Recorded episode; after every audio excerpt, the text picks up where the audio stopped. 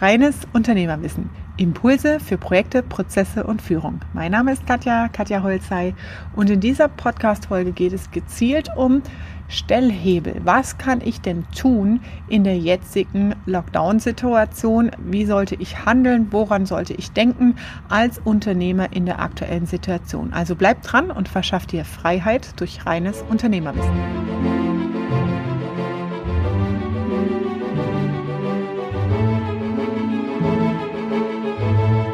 Jetzt in der Krise stellt sich heraus, bist du ein waschechter Unternehmer. Denn das, was man am Markt sieht in solchen Situationen, ist oft ähm, aus einer Leichtgläubigkeit oder aus einem Freiheitsdrang heraus. Ähm, ah ja, ich mache eine Firma auf und ich mache dann mein Business ähm, und biete eine Dienstleistung an und das läuft dann auch erstmal. Das, was am meisten vergessen wird dabei, sind die kaufmännischen Fähigkeiten. Wenn du Geschäftsführer bist, dann sieht das Gesetz vor, dass du deine Geschäfte auch führen kannst. Und einfach nur im Hamsterrad festzustecken und deinen Aufträgen hinterher zu hecheln, die Aufträge abzuwickeln und deine Zahlen nicht zu kennen, das fällt dir spätestens jetzt in solchen stürmischen Zeiten auf die Füße. Das heißt, die Lösung dazu ist, mach einen Kassensturz, bereinige deine Buchhaltung. Und wisst ihr, was mich richtig aufregt, wenn ich Unternehmer treffe, die das letzte halbe Jahr verpennt haben? Leute, ja, ein Kassensturz, das ist, das macht keinen Spaß. Das macht keinen Spaß, Zettel und Belege zu sortieren und in eine Excel-Tabelle irgendwie Zahlen reinzuklimpern, alles quer zu rechnen und so weiter. Ja, aber es ist deine Aufgabe als Chef, als Unternehmer und Geschäftsführer, deine Zahlen im Griff zu haben, um daraus abzuleiten, was macht Sinn, was macht keinen Sinn, ist mein Geschäft profitabel, an welchen Stellen bin ich inprofitabel, wo brauche ich eine Prozessoptimierung. Und das regt mich so auf, wenn Unternehmer oder vermeintliche Unternehmer das letzte halbe Jahr verpennt haben oder damit verbracht haben, erster Lockdown, März, April, Mai, alles hat irgendwie zugemacht. Oh Gott, oh Gott, was passiert? Man swipet rum, man hofft, dass die Regierung alles für einen richten wird. Nein, du bist verantwortlich für dein Geschäft. Und wenn du diese drei Monate Lockdown verpennt hast, in denen du nichts gemacht hast, in dem du nicht gehandelt hast, in dem du deine Strukturen nicht aufgeräumt hast, dann bist du selber schuld. Also hock dich hin und mach einen Kassensturz, mach eine Liquiditätsplanung, mach eine Liquiditätsvorschau und überprüf dein Produktportfolio. Regel Nummer eins. Zweiter Punkt, du weißt gar nicht, wie effizient arbeiten meine Mitarbeiter. Man schickt einfach mal alle irgendwie in Kurzarbeit und hofft, dass es danach wieder besser wird. Meine Erfahrung mit Kurzarbeit bzw. Homeoffice ist, dass es schwierig ist für den Mitarbeiter im Homeoffice unter Ablenkung und wenn das Homeschooling noch dazu kommt, ist es noch viel krasser, wenn du Mitarbeiter hast, die Kinder zu Hause haben, in diesem Spannungsfeld zu Hause Performance zu bringen. Und es ist deine Verantwortung, das zu beobachten, das zu navigieren und das ein Stück weit auch zu beeinflussen und da Fürsorge für deine Mannschaft und dein Team zu übernehmen und zu tragen.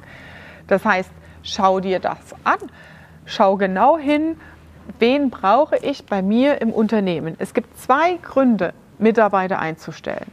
Das eine ist, sie bringen dir Umsatz. Das heißt, Sie arbeiten am Kunden, sie generieren Umsatz, sie ähm, sind vielleicht im Vertrieb, im Marketing, generieren neue Leads und bringen dir damit Umsatz. Oder aber sie sparen dir Zeit. Das ist der zweite Punkt. Das heißt, sie nehmen, du delegierst Themen, die natürlich strategisch dein Business voranbringen, die aber dir Zeit sparen, damit du dich auf die noch größeren Fische konzentrieren kannst. Das sind die zwei Hebel und hinterfrage, wo habe ich überhaupt Mitarbeiter eingestellt in meinem Prozess, in meinem Workflow im Unternehmen und wer übernimmt welche Rolle und Verantwortung. Was habe ich versäumt als Unternehmer, eine Performance-Kultur zu etablieren in meinem Geschäft? Und trifft daraus Handlungsableitungen, wo du sagst, wir brauchen andere Stellenprofile, wir brauchen andere Qualifikationsprofile. Und selbst wenn du sagst, boah, ich habe Angst, irgendwen zu kündigen, weil am Stammtisch erzählt mir Gott und die Welt, wie scheiße es ist, gerade Personal zu finden. Dafür gibt es auch Lösungen und vielleicht hast du da auch noch nicht alles ausgeschöpft oder probiert. Dein, du schwimmst einfach mit der Meinung des Stammtischs mit, ja, ja, Fachkräftemangel und dann kommt in der Bildzeitung noch irgendwie so eine Headline, Fachkräftemangel. Schwimmst einfach mit und tust es nicht. Hast du es probiert? Hast du alle Kanäle probiert? Selbst wenn du davor, sag ich mal, Angst hast, Mitarbeiter zu kündigen und nicht die optimale Besetzung zu finden, kannst du eine Überschneidung planen. Alte Mitarbeiter zu halten, neue, bessere zu recruiten in dieser Zeit und dann erst zu ersetzen, wenn du eine ideale Besetzung im Haus hast. Ja, also das geht natürlich auch. Kommt immer auf deine Liquidität an, auf deine Planung, auf die Themen, die du steuern kannst oder verteilen kannst, letztendlich auch für die Einarbeitung. Also Thema 1 war Stichwort Kassensturz, kenn deine Zahlen. Thema 2, überprüf die Mitarbeiter in der Performance. Thema 3, Prozessoptimierung. Sind deine Prozesse optimal? Hast du deine Prozesse im Griff? Beispielsweise Baustellenfirma, Baubetriebe. Du bist draußen vor Ort beim Kunden. Hast du hinten raus einen digitalen Workflow, wo du mit ganz einfachen Abläufen in das Backoffice kommunizieren kannst, ich brauche die und die Bauteile, ich brauche noch einen Sack Zement, ich brauche noch ähm, Kabelkanäle, ähm, Kabelverlängerung, Steckdosen, irgendwas hat der Kunde umgeplant und jetzt kann ich nicht weitermachen. Dass am nächsten Tag alles dort vor Ort ist und bestellt ist. Oder hast du noch einen Oldschool-Workflow, wo du erst mit Zetteln nach Hause kommst abends nach Feierabend, du hast eine Verzögerung, bis am nächsten Morgen überhaupt erst einer sich anguckt, was muss ich jetzt eigentlich bestellen. Eigentlich sind andere To-Dos auf der Liste, das wird nicht priorisiert und wahrgenommen, ernst genommen und dann wird es erst am nächsten Tag bestellt. Und zack, sind drei Tage, vier Tage rum mit unbezahlter Wartezeit und in der du keine Leistung erbringst. Das dich aber Geld kostet. Also hast du einen Workflow. Meine Teilnehmer im Bootcamp lernen da zum Beispiel sehr schnell, wie kann ich gerade in so einem Business einen Trello-Workflow aufsetzen, wo du mit dem Handy vor Ort Fotos machen kannst auf der Baustelle. Das geht direkt ins Office. Jeder weiß, welches Teil brauche ich, was muss bestellt werden und dann definierst du deinen Workflow. Zack, hast du Zeit gewonnen, bist viel schneller in deiner Auftragsabwicklung für den Kunden und generierst damit noch mehr Umsatz, weil du in der Zeit natürlich mehrere Kunden gleichzeitig behandeln kannst bzw. bedienen kannst. Also hast du deine Prozesse im Blick? Kennst du deine unterschiedlichen Arten von Prozessen im Unternehmen und kannst du sie überhaupt messen in der Performance? Hast du Kennzahlen dazu? Nächster Punkt ist, kennst du dein Produktportfolio? Stichwort Innovationen. Wie viele Unternehmen verpennen gerade diesen digitalen Wandel, diese Neuanbindung an neue Geschäftsmodelle? Die Gastronomiebereiche haben es vorgemacht mit den QR-Codes, wo du quasi vom Handy, du musst keine Karte anfassen, es geht ja um Berührungen und Touchpoints vor Ort im Laden, dass du halt keine Viren verteilst. Das heißt, es gibt keine Karte, du hast einen Barcode, scannst das ein, hast es auf dem Handy. Und da gibt es natürlich auch ja, Dienstleister, die dir eine Krücke anbieten, ja, wo die Leads woanders eingesammelt werden, wo du eine Schnittstelle hast, wo es nicht sauber hochgeladen wird und so weiter. Oder hast du selber eine digitale Karte? Also es ist natürlich auch echt nicht geil, wenn du sagst, okay, wir müssen das jetzt machen und dann guckt der Kunde das an und hat am Ende eine PDF. Ein PDF, wo, wo die Karte einfach nur hochgeladen ist, wo du durchscrollen kannst und trotzdem kommt noch ein Mensch, der an den Tisch kommt und die Bestellung aufnimmt. Viel einfacher wäre doch auch da, digital bestellen zu können und du sparst die Personalkosten des Kellners ein und hast nur noch Leute, die hinkommen, äh, Rückfragen klären am Tisch bzw. abkassieren an der Stelle. Du sparst halt wirklich nochmal in dem Servicebereich.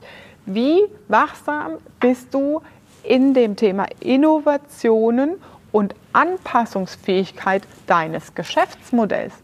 Und ich sage es nur nochmal, es regt mich auf, dass jetzt geheult wird, weil das letzte halbe Jahr verpennt wurde. Überleg mal, was du in einem halben Jahr an Umstrukturierung hättest alles machen können, wenn du die Zeit sinnvoll nutzt. Also spätestens jetzt ist es doch an der Zeit, sich die Karten auf den Tisch zu legen, von aus der Vogelperspektive mal das Unternehmen anzuschauen, sich die Prozesse anzuschauen und zu überlegen, wie sieht ein Umstrukturierungsfahrplan für meine Firma aus? Und Umstrukturierung ist natürlich auch kein Kinderspiel und kein Pappenspiel. Das bedeutet Aufwand, ja. Und das bedeutet, du brauchst einen sehr klaren Fahrplan mit einzelnen Paketen, die ineinander greifen, auf dein Gesamtziel einzusetzen. Also spätestens jetzt ist der Zeitpunkt gekommen, dass du deine Hausaufgaben machst als Geschäftsführer. Heißt, nochmal zusammenfassen. Erstens, einen Kassensturz zu machen. Kenn deine Zahlen. Zweitens, schau auf die Mitarbeiter, auf die Besetzung, auf die Performance, die Qualifikationsprofile. Überprüf da Leistung zu Kosten. Drittens, Prozessoptimierung. Hast du schon mal eine Prozessoptimierung gemacht? Kennst du deine Prozesse? Schau dir das genau an. Viertens, Thema Innovation und Veränderung, Anpassungsfähigkeit deines Geschäftsmodells. Was verändert sich in deinem Markt und was verändert sich vielleicht auch in anderen Branchen und Märkten, wo du adaptieren kannst für dein Geschäftsmodell. Also, setz dich auf den Hosenboden, mach deine Hausaufgaben, noch ist es nicht zu spät und Attacke. Das war deine Dosis reines Unternehmerwissen für heute. Ich freue mich, wenn du auch beim nächsten Mal wieder dabei bist und mir gerne eine 5-Sterne-Bewertung hier lässt, die Folge teilst mit Unternehmern und Geschäftsführern, wo du glaubst, denen könnte das helfen in der aktuellen Lage. Es kommt noch eine Reihe weiterer Content und Folgen mit diesen Inhalten, mit konkreten Vorschlägen, Fallbeispielen, einzelnen Branchen, auf die wir eingehen und Auswertungen. Also ich freue mich, dich auch beim nächsten Mal wieder zu sehen, zu hören. Wir sind ja im Podcast und ich sage liebe Grüße, deine Katja.